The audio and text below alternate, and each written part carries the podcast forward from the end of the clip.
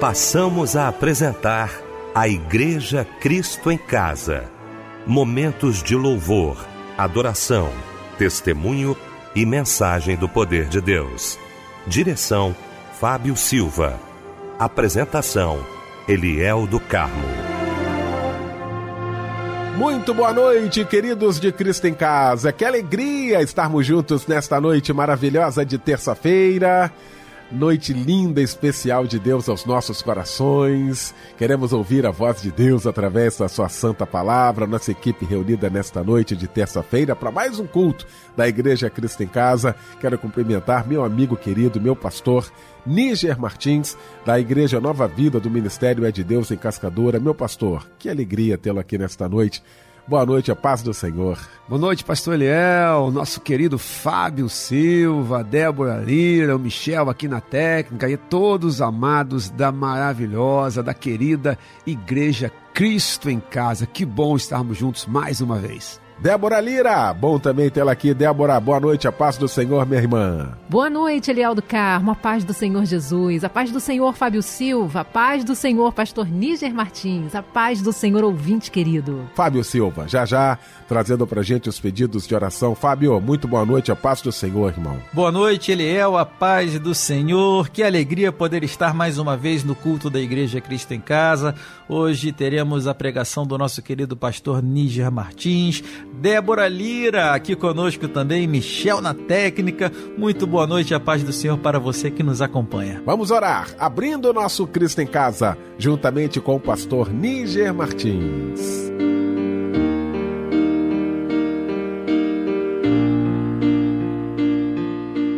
Querido Deus e Pai, nós queremos honrar e agradecer o Teu nome por mais um culto da Igreja Cristo em Casa. Queremos colocar diante de Ti cada detalhe, cada variável, para que o Teu nome seja glorificado. Senhor, para que Tu possas te agradar desse culto e a tua santa palavra possa ser pregada e vidas possam ser transformadas. Senhor, aceita a nossa profunda gratidão. Recebe-nos, Deus, agora, cada louvor, cada, uh, cada detalhe aqui, Deus, seja assim para que vidas conheçam o teu poder, o teu amor e a tua palavra inspirada que foi preservada para nós chegue aos nossos corações. Nós chegamos a ti, Pai. Enquanto os filhos, na certeza de que fomos lavados e remidos pelo sangue do Cordeiro, te louvamos e te adoramos pela oportunidade de estarmos em mais um culto da Igreja Cristo em Casa. E assim fazemos em nome do Pai, do Filho e do Espírito Santo. Amém e amém.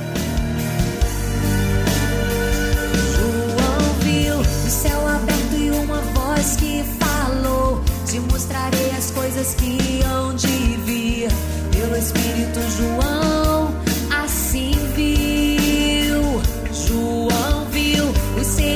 seres celestiais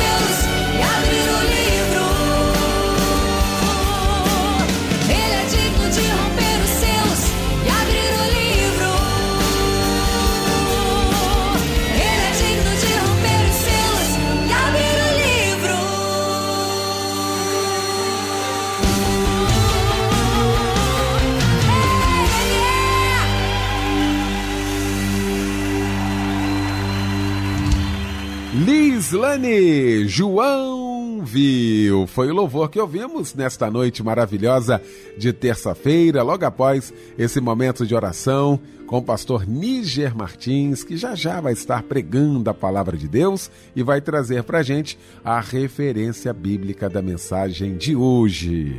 Querido pastor Eliel, amados da Igreja Cristo em Casa, hoje nós vamos falar sobre 2 Timóteo, capítulo 4, versículos de 1 a 8.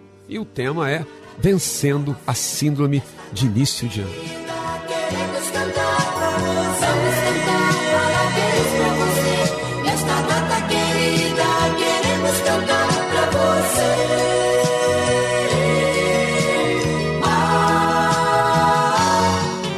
Pois é, eita dia especial, desde cedinho você recebendo aí telefonema, zap, né, e-mail. E o Cristo em Casa não vai ficar fora, não. Claro que não. Vai abraçar você que está aniversariando no dia de hoje, né, Débora? É sim, ele é. Hoje é dia de festa, porque é o dia do aniversário desse lindo e dessa linda de Jesus que troca de idade hoje. Ai, como estamos felizes em podermos participar com você desse momento. Eu e a Igreja Cristo em Casa desejamos muitas bênçãos para a sua vida. Seja muito feliz e um abraço, companheiro. Josuel Amaro da Silva, Alexandro Vantini, Márcia Mendes da Silva Tadeu, Priscila Honório da Silva, Cristiane Pereira Diego, Lídia Solange Pereira, Ana Maria dos Santos Figueiredo, Vânia da Costa Pérez, Flávia Dias da Costa e Beatriz Silva Monteiro. O versículo para você meditar está em Zacarias 10:1. Pedi ao Senhor chuva no tempo da chuva seródia. É o Senhor quem faz as nuvens da chuva. Então aproveite tudo que Deus fez, inclusive este dia, porque ele é todo seu. Parabéns. Luto contra vozes que me dizem que eu não sou capaz.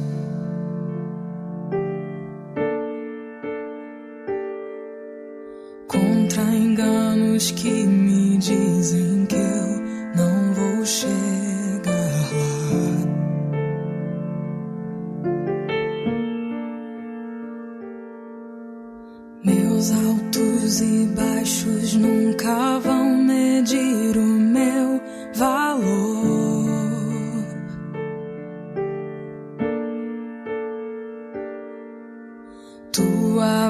me lembra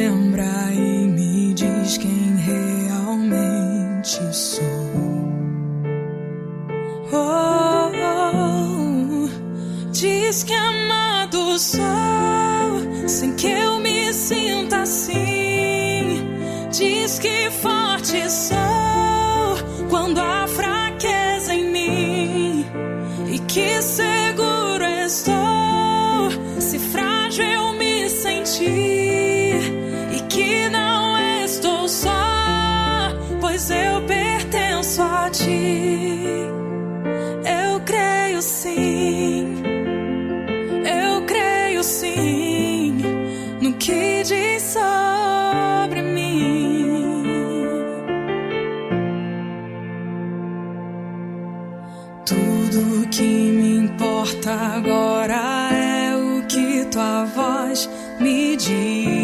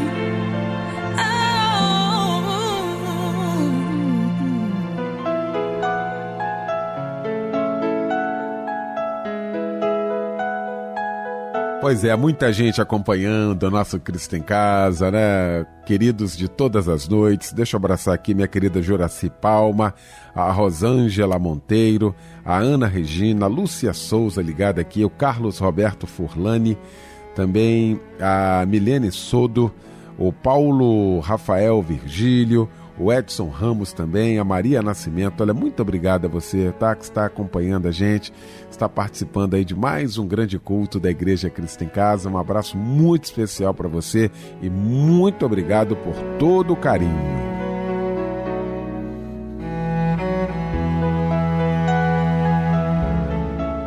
Chegou então esse momento aguardado por todos nós. Momento de ouvirmos a voz de Deus agora através da sua santa palavra. E para isso, o mensageiro de Deus nesta noite, pastor Níger Martins.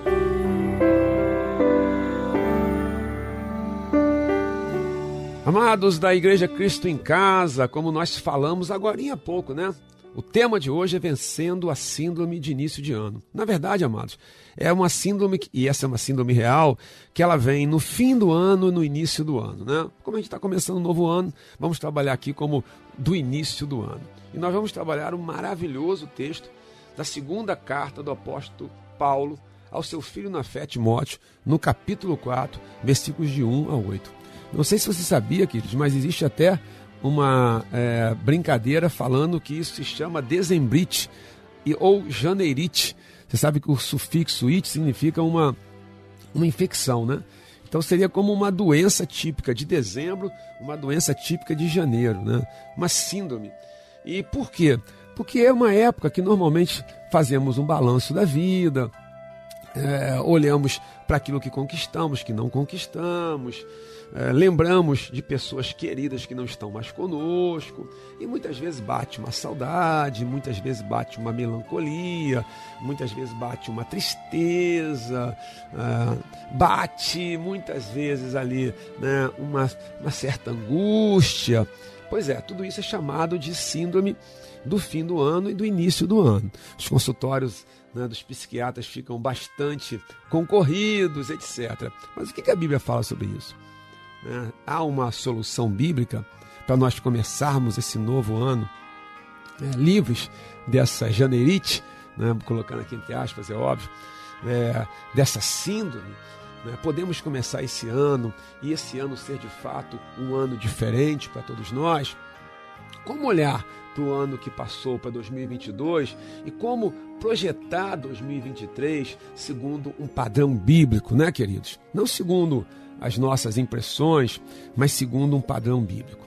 Deixa eu ler, amados. Segunda de Timóteo, no capítulo 4, versículos de 1 a 8. Diz assim: Diante de Deus e de Cristo Jesus, que há de julgar vivos e mortos pela sua manifestação e pelo seu reino, peço a você com insistência que pregue a palavra, insista, quer seja oportuno, quer não, corrija, repreenda, exorte com toda paciência e doutrina. Pois virá o tempo em que não suportarão a sã doutrina, pelo contrário, se rodearão de mestres segundo as suas próprias cobiças, como que sentindo coceira nos ouvidos. Eles se recusarão a dar ouvidos à verdade entregando-se às fábulas. Mas você, seja sóbrio em todas as coisas. Suporte as aflições. Faça o trabalho de um evangelista. Cumpra, cumpra plenamente o seu ministério.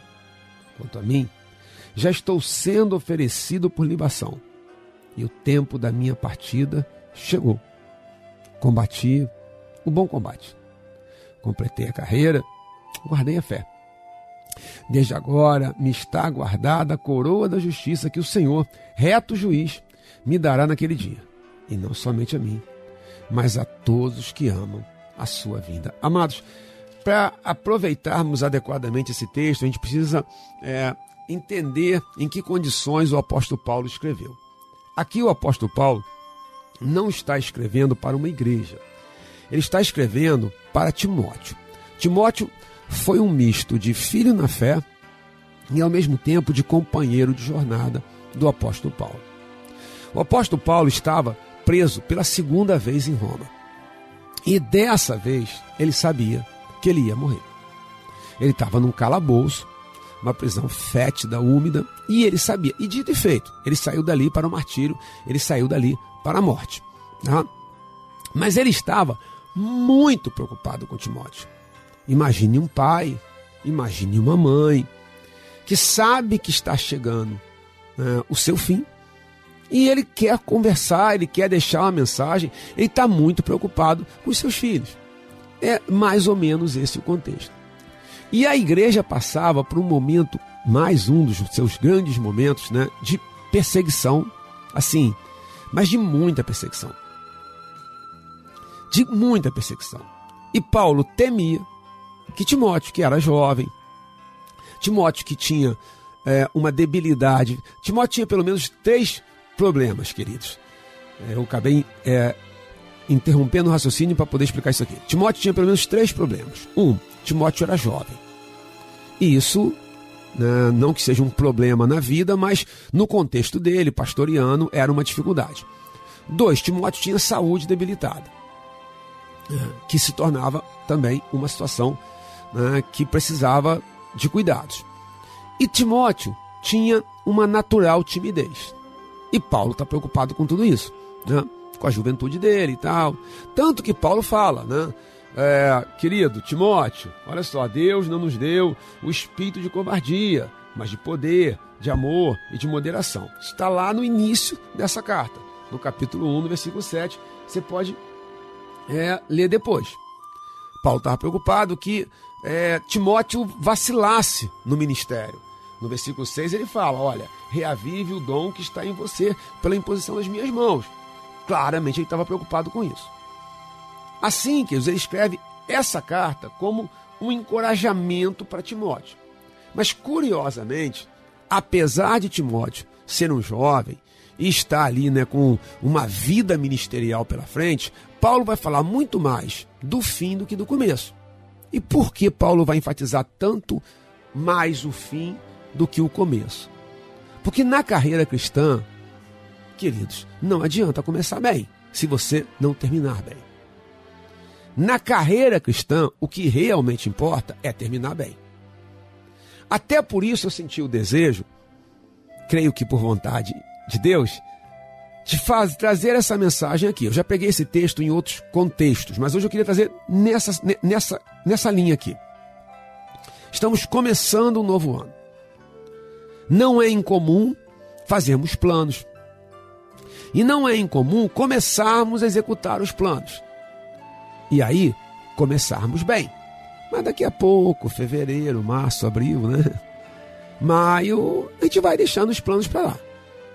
E alguns planos até podem ser deixados de lado, outros não podem. Outros não podem. E a gente vai deixando. E termina o ano do jeito que começou, e o outro, e terminou o outro, e terminou o outro. O meu clamor nessa mensagem, queridos, e é um clamor mesmo, um clamor pastoral a Deus, pela sua vida, pela sua família, pelos seus filhos, pela igreja de Jesus Cristo, por todos nós aqui, pela igreja Cristo em casa. É que a gente não chegue no final de 2023 igualzinho chegamos no final de 2022 e 21 e 20, né?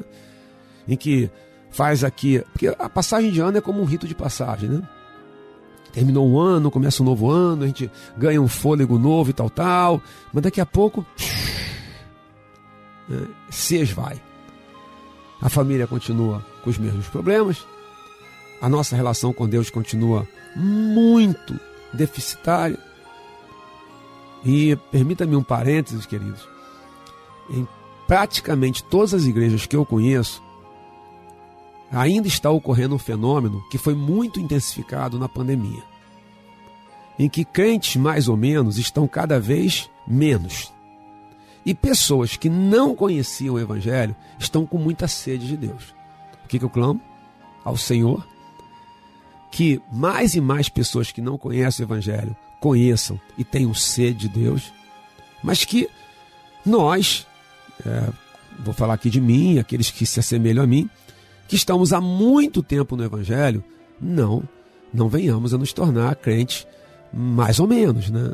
Crentes como lá no Apocalipse, né? nem quente nem frio, mornos, porque aqueles mornos estavam a ponto de serem vomitados por Jesus. É nessa situação toda, amados, que o apóstolo Paulo vem orientando Timóteo. Eu não vou conseguir fazer a exposição como eu gostaria, por causa da questão do tempo, mas vou tocar aqui em alguns pontos. Capítulo 4, versículo 1. Diante de Deus de Cristo Jesus, que há de julgar vivos e mortos pela sua manifestação e pelo seu reino, peço a você com insistência. Você vê que é algo que ele julga ser importante. Tanto que ele fala: olha, peço a você com insistência que pregue a palavra, versículo 2. Insista. Quer seja oportuno, quer não, corrija, repreenda, exorte, com toda a paciência e doutrina. Porque a gente prega a palavra, mas e a gente tem que aprender a fazer isso, inclusive, com os nossos filhos. Isso aqui não é só para é, pastores, pregadores no púlpito, isso é para todos nós. Nós precisamos pregar a palavra com insistência, nós precisamos corrigir, repreender, exortar, que é encorajar, mas com paciência. Tem que ter paciência, senão não vai. E não pode que achar que as pessoas vão aprender tudo de uma vez e tal. Que todos têm o mesmo nível de aprendizado. E, e doutrina, tem que ter doutrina. O que eu vejo muito, queridos, é pessoas tentando pregar, mas sem doutrina. Sem doutrina, não dá certo. Tem que ter doutrina. É, tem que conhecer a palavra de Deus, tem que expor a doutrina. Tem que explicar. Jesus veio para nos salvar, a doutrina da salvação, da justificação, da redenção. E vai por aí, tá bom, queridos? Versículo 3: Pois virá o tempo, e esse tempo, amados, chegou na época do apóstolo Paulo, e ele continua hoje. E vai continuar em, até Jesus voltar. Pois virá o tempo em que não suportarão a sã doutrina. Pelo contrário, se rodearão de mestres segundo as suas próprias cobiças, como que sentindo coceira nos ouvidos. Amados, isso aqui é fácil entender. Se você é pai e mãe, muitas vezes os filhos se tornam mais amigos dos amigos do que dos pais. Eles dão muito mais ouvidos aos amigos do que os pais. Eles se acham muito mais compreendidos pelos amigos do que pelos pais. O que é uma mentira. A diferença é que para os pais cabe pregar, entre aspas, falar aquilo que de fato é o melhor para os filhos. Os amiguinhos estão nem aí. Né? É óbvio que isso fica muito evidente no dia da angústia. Que no dia da angústia os amiguinhos desaparecem. E com quem eles vão contar? Com papai e mamãe. Um bom pastor, amados, é a mesma coisa. Só que muita gente não quer um bom pastor, não quer um pastor. Bom pastor é Cristo, é claro. É, não quer um pastor. Muita gente quer alguém que fale aquilo que vai agradar naquele momento. Só que aquilo que vai agradar naquele momento, que não está dentro da sã doutrina, pode agradar naquele momento, pode massagear o ego, só que não resolve. Não resolve. Não resolve. Pelo contrário, é como aquele amiguinho lá que fala o que o nosso filho quer ouvir. Só que depois hum, a coisa não vai bem. O que nós precisamos, queridos, nesse ano, é realmente nos aproximarmos né, de mensagens que preguem a palavra de Deus, a sã doutrina. A sã doutrina. Com tudo aquilo que tem de fato, uma palavra de Deus. É, é, precisamos viver um tempo de amadurecimento nessa área. Não é possível mais, amados, que busquemos pessoas que falem aquilo que nos incentivam a, a uma vida que, na verdade, não é a vida que Deus tem para nós. É prosperidade, prosperidade, prosperidade, prosperidade, como se a vida fosse só dinheiro. É, é bênçãos materiais, como se a vida fosse só bênçãos materiais. Você pegar o apóstolo Paulo falando em Efésios, diz que Deus nos abençoou com toda sorte de bênçãos espirituais nas regiões celestes.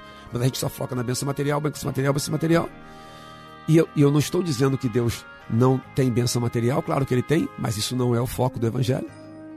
Outros só focam em cura divina, cura divina, cura divina, como se tudo que nós precisássemos fosse a cura do corpo. Esse corpo que em algum momento, mesmo quem seja curado de uma enfermidade, ele vai ser deteriorado, nós vamos morrer. E a alma, que é o que realmente importa, que é o que realmente a palavra de Deus se preocupa, ela fica abandonada. Paulo vai continuar, queridos, no versículo 4, dizendo: Eles se recusarão a dar ouvidos à verdade, entregando-se às fábulas, como nós gostamos das fábulas, como nós gostamos de sermos enganados. Né? É, ano é pródigo nisso. É, é um monte de varinha mágica, você vai fazer assim, vai resolver todos os teus problemas, você vai fazer assado, é, vai emagrecer, você não precisa nem correr, você vai fazer assim, você pode comer de tudo que não tem problema com a sua diabetes. É um monte de, de mentiras, mas que a gente embarca. Porque num primeiro momento ela traz ali um consolo, né? Só que um falso consolo. Versículo 5: Mas você seja sóbrio em todas as coisas. Veja, suporte as aflições. Por quê? Porque a vida cristã tem aflições. Faça o trabalho de um evangelista. Cumpra, plenamente o seu ministério. No versículo 6, amados, quanto a mim, aí Paulo traz para ele. Porque Paulo quer dar o exemplo dele para Timóteo. Quanto a mim, já estou sendo oferecido por libação, e o tempo da minha partida chegou. E então, no versículo 7, amados, Paulo faz é, um resumo inspirado por Deus de como deve ser a carreira cristã, de como deve ser a vida do crente. Combati o bom combate, completei a carreira, guardei a fé. Ah, queridos, ah, queridos, aí a gente vence é, a síndrome do fim do ano, a gente vence a síndrome do início do ano, a gente vence a síndrome do meio do ano, que é quando a gente vai querendo desistir das coisas, né? Por quê? Quando eu entendo que eu preciso chegar ao final de 2023, se Deus assim me levar até lá, podendo dizer essas três situações, esses três contextos, podendo dar essas três declarações. Primeira, combati o bom combate. O combati o bom combate aqui, amados, tem dois sentidos. Um, Paulo pode estar falando que o combate foi intenso. Então ele chama de bom porque assim, foi, foi forte. E Paulo também pode estar falando que ele lutou as lutas certas. E Paulo pode estar falando as duas coisas. Eu acho que ele está falando as duas coisas. A luta foi intensa, mas ele lutou as lutas certas. Eu tenho certeza que você é uma pessoa de luta. É uma pessoa, no sentido positivo, de batalha, de briga. O problema é que você desperdiça uma força descomunal brigando, lutando as lutas erradas. Quantas lutas você lutou em 2022 que nem eram suas? ou que não mereciam todo o esforço que você teve, que não mereciam toda a atenção que você deu. Aprenda, querido, aprenda, amada, em 2023 a combater o bom combate. E o bom combate, sem dúvida nenhuma, tem a ver com a pregação do Evangelho. A sua família não é a sua guerra. A sua guerra, a minha guerra, Vamos pegar Efésios capítulo 6.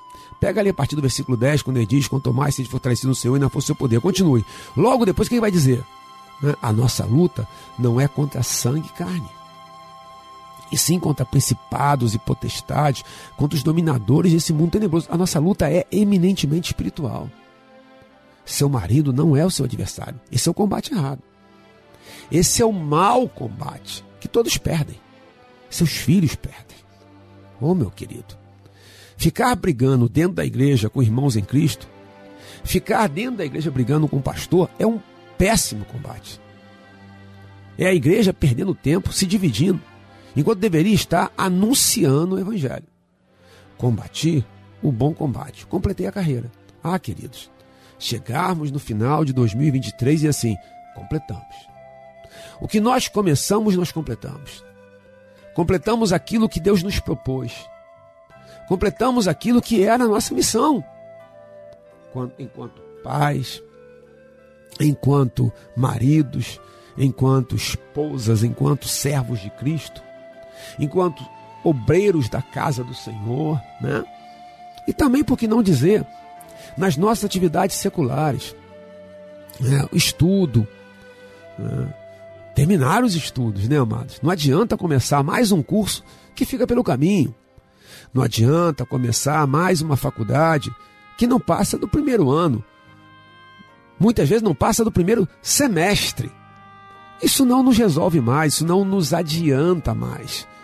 Né? Combati o bom combate, completei a carreira.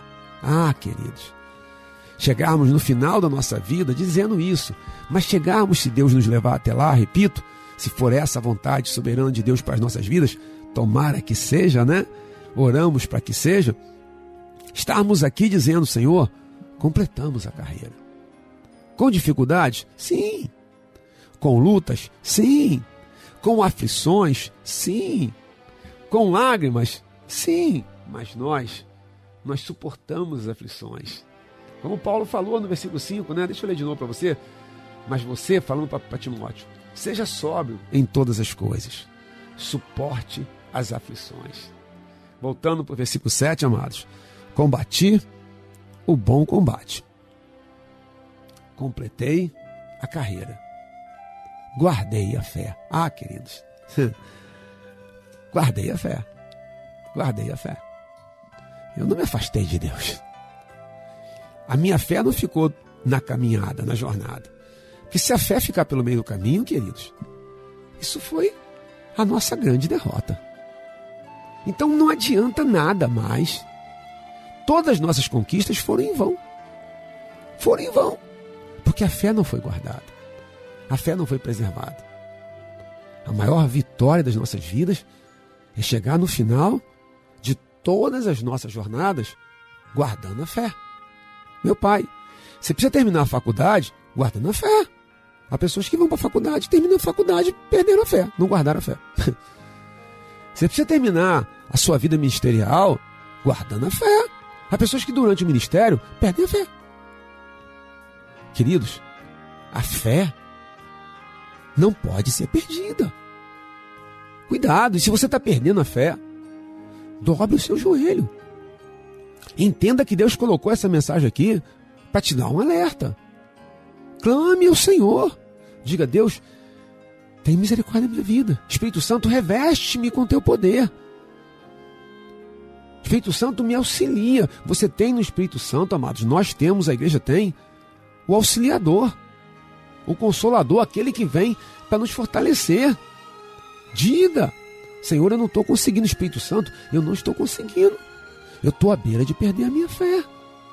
Pelo em nome de Jesus, isso não pode acontecer. Não pode acontecer. Mas eu queria terminar com uma história muito especial. Muito especial. Né? De um homem de Deus, amados, que pregou o Evangelho uh, durante toda a sua vida. Ele, durante 70 anos, amados, ele pregou o Evangelho, foi pastor durante 40 anos na mesma igreja, foi usadíssimo por Deus, abrindo inúmeros centros de educação, orfanatos, cuidou de milhares e milhares e milhares de órfãos, e ali ele cumpriu a missão dele. O nome dele era George Miller. Aos 70 anos de idade, amados, né, repito, pastor por 40 anos, né, fundador de inúmeras escolas, né, é, de inúmeros orfanatos, cuidou de milhares e milhares e milhares de órfãos. ele então entendeu que era chegada a hora dele, dele deixar né, essas funções. E o sonho dele era comprar uma casinha na beira de um lago e lá terminar os seus dias orando e adorando a Deus. Você vê que sonho de homem de Deus, até na aposentadoria é diferente, né? Mas quando ele estava para executar esse plano, um recebeu a visita de um amigo que falou, conversando com ele, falou assim: Ô, ô Miller, o que, que você pretende fazer? E ele explicou. E o amigo falou assim: Olha, eu não acho que é isso, não. Eu acho que Deus quer que você vá pelo mundo pregando o Evangelho. E Jorge Miller ficou com aquilo no coração. Começou a orar e recebeu a confirmação de Deus. Amados, depois, nos próximos 17 anos, Jorge Miller pregou o Evangelho em 40 países. Para agora, milhões de pessoas. Vamos lembrar que naquela época não tinha internet, não tinha rádio, não tinha nada. Em outras palavras, quando, quando Miller pensou que ele estava se aposentando, Deus estava mandando para a maior jornada da vida dele. Já agora, aos 87, já com a vida já no final mesmo, no laguinho finalmente, ele foi ser entrevistado por um jornalista. E o jornalista perguntou a ele qual é o segredo de George Miller. E Miller então respondeu: Olha, o segredo de George Miller, falando em terceira pessoa, é que George Miller morreu há muitos anos atrás. Já não sou eu quem vive, mas Cristo vive em mim. Ah, queridos, sabe qual é o segredo de um 2023 diferente? Sabe qual é o segredo de, nesse ano, a sua jornada ser, ser extremamente cheia da graça de Deus, não importando a sua idade, as suas dificuldades? É que Cristo vive em nós. Se Cristo vive em nós, se guardarmos a fé, ah, queridos, nada nos deterá. Em nome de Jesus, combate o bom combate. Complete a carreira e guarde a fé. Continue conosco, querido. Nós vamos orar, vamos louvar o Senhor. Muita coisa para acontecer nesse culto ainda, tá bom? Vamos cultuar o Senhor. Deus abençoe vocês sobremaneira. Não esqueça, combater o bom combate, completar a carreira, nada de ficar a carreira pela metade e guardar a fé. Deus abençoe, amados. Paz, paz, paz, paz. Tudo posso em ti, fortaleza minha. Eu espero em ti firme nas promessas. Tudo vai passar, mas a tua palavra permanecerá.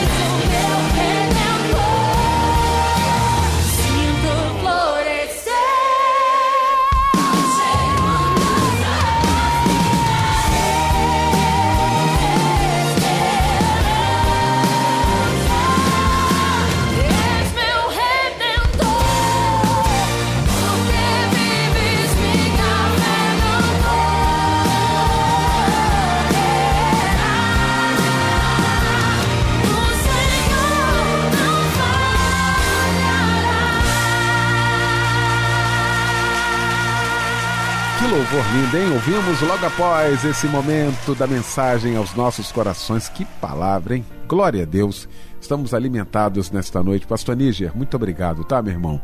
A gente vai estar orando agora, mais uma vez, com o pastor Níger, mas antes, meu querido irmão Fábio Silva, estou vendo aqui alguns pedidos em suas mãos, hein, Fábio? Que chegaram através do WhatsApp da oração, 99907 0097. Estaremos orando por você neste momento. A irmã Vilma Oliveira da Silva pede oração para ela, seu esposo João da Silva, Aurora e toda a sua família. A irmã Raquel Lúcio de Oliveira, de Parque Fluminense, Duque de Caxias, pede oração para ela e toda a sua família. O irmão Eduardo de Santa Cruz pede oração para ele e toda a sua família.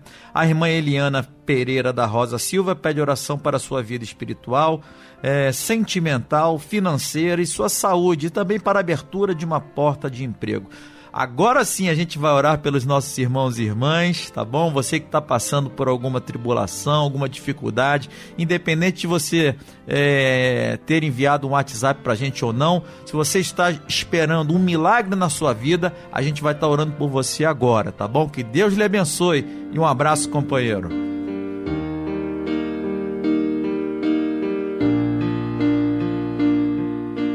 Deus e amado Pai. Agora, Senhor, te clam clamamos a Ti por cada pedido de oração. Tua palavra foi pregada, Senhor. Que ela possa ter encontrado em nossos corações uma terra fértil, um solo fértil, a germinar a 30, 70, 100 por um. Mas, Senhor, atende ao nosso clamor. Vidas que choram. Senhor, pessoas que não sabem nem como vão dormir e muito menos como vão levantar amanhã. Mas que a, que a Teu Espírito possa trazer paz, trazer consolo. Guarda esse que está enfermo, Senhor. Guarda esse que está num leito. Guarda esse que está encarcerado. Guarda esse coração de mãe que está agora preocupada, ansiosa, não sabe onde está o filho, essa vovó que não sabe onde está o neto. Senhor, guarda as famílias. Toma conta.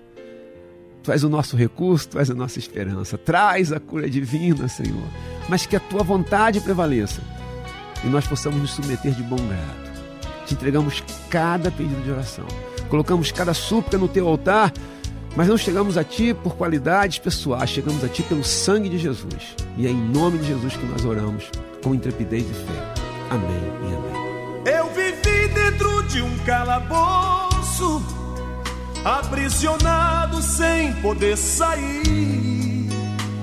Para mim era o fim do mundo a vontade era sair dali.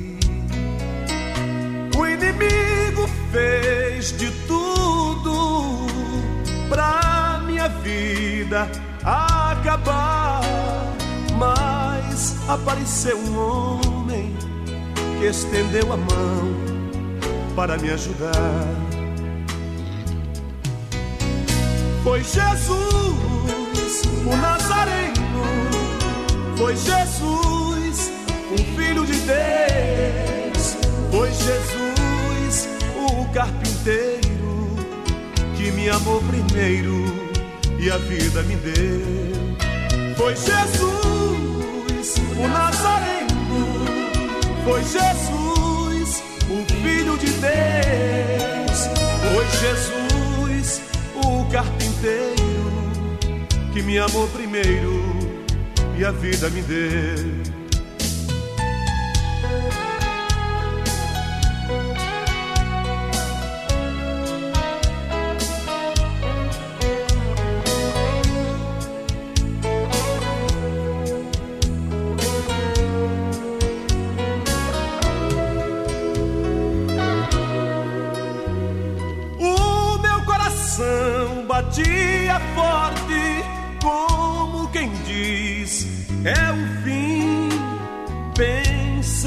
Está perdido. Não aparece um amigo que tenha pena de mim. Mas quando eu estava chorando, ouvi alguém falando, dizer-me assim: Não temas, eu estou contigo. Sou eu teu amigo e vou te fazer feliz. Foi Jesus, o Nazareno, foi Jesus, o Filho de fez. Foi Jesus, o carpinteiro, que me amou primeiro e a vida me deu. Foi Jesus, o Nazareno. Foi Jesus, o Filho de Deus. Foi Jesus, o carpinteiro, que me amou primeiro e a vida me deu. Foi Jesus, o Nazareno. Foi Jesus, o Filho de Deus. Foi Jesus, o carpinteiro, que me amou primeiro e a vida me deu. Me deu.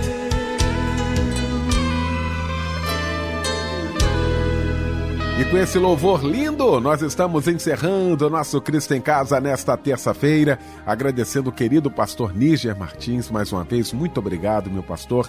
Débora Lira também, obrigado. Fábio Silva, aquele abraço, irmão, muito obrigado. Michel Camargo, valeu, muito obrigado.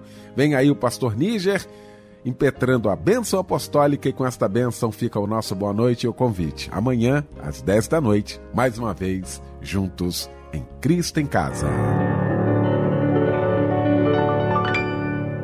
Que a graça do Senhor Jesus, o amor de Deus o Pai e as doces consolações do Espírito Santo de Deus sejam sobre você e toda a sua família, desde agora e para sempre.